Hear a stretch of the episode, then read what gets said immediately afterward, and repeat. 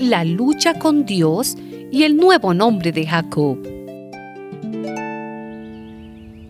Cuando llegó el tiempo de regresar a su tierra, Jacob envió unos mensajeros a la tierra de Seir, que es la región de Edom, para anunciarle su llegada a su hermano Esaú y les dio este mensaje.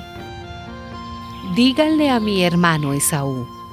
Su hermano Jacob se pone a sus órdenes y le manda a decir, he vivido con Labán todo este tiempo y tengo vacas, asnos, ovejas, esclavos y esclavas.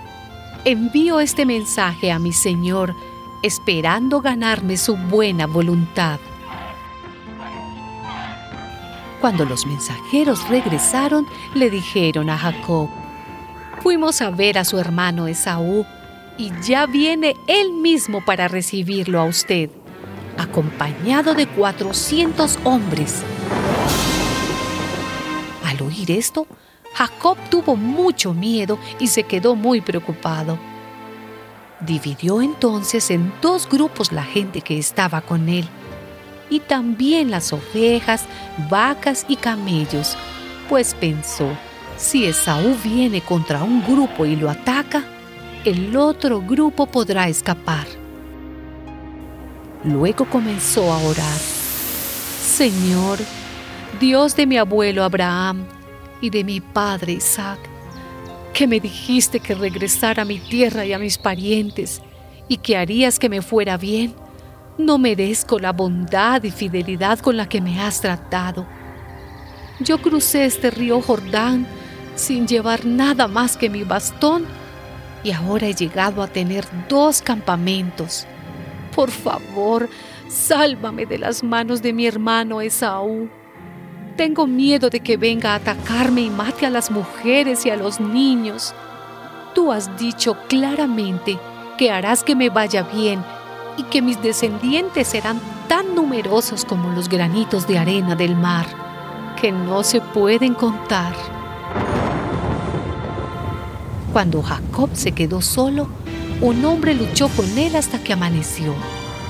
Pero como el hombre vio que no podía vencer a Jacob, lo golpeó en la coyuntura de la cadera. Y esa parte se le zafó a Jacob mientras luchaba con él. Entonces el hombre le dijo, suéltame porque ya está amaneciendo. Si no me bendices, no te soltaré, contestó Jacob. ¿Cómo te llamas? Preguntó aquel hombre. Me llamo Jacob, respondió él. Entonces el hombre le dijo, ya no te llamarás Jacob, tu nombre será Israel porque has luchado con Dios y con los hombres y has vencido. Ahora dime cómo te llamas tú, preguntó Jacob. Pero el hombre contestó, ¿para qué me preguntas mi nombre?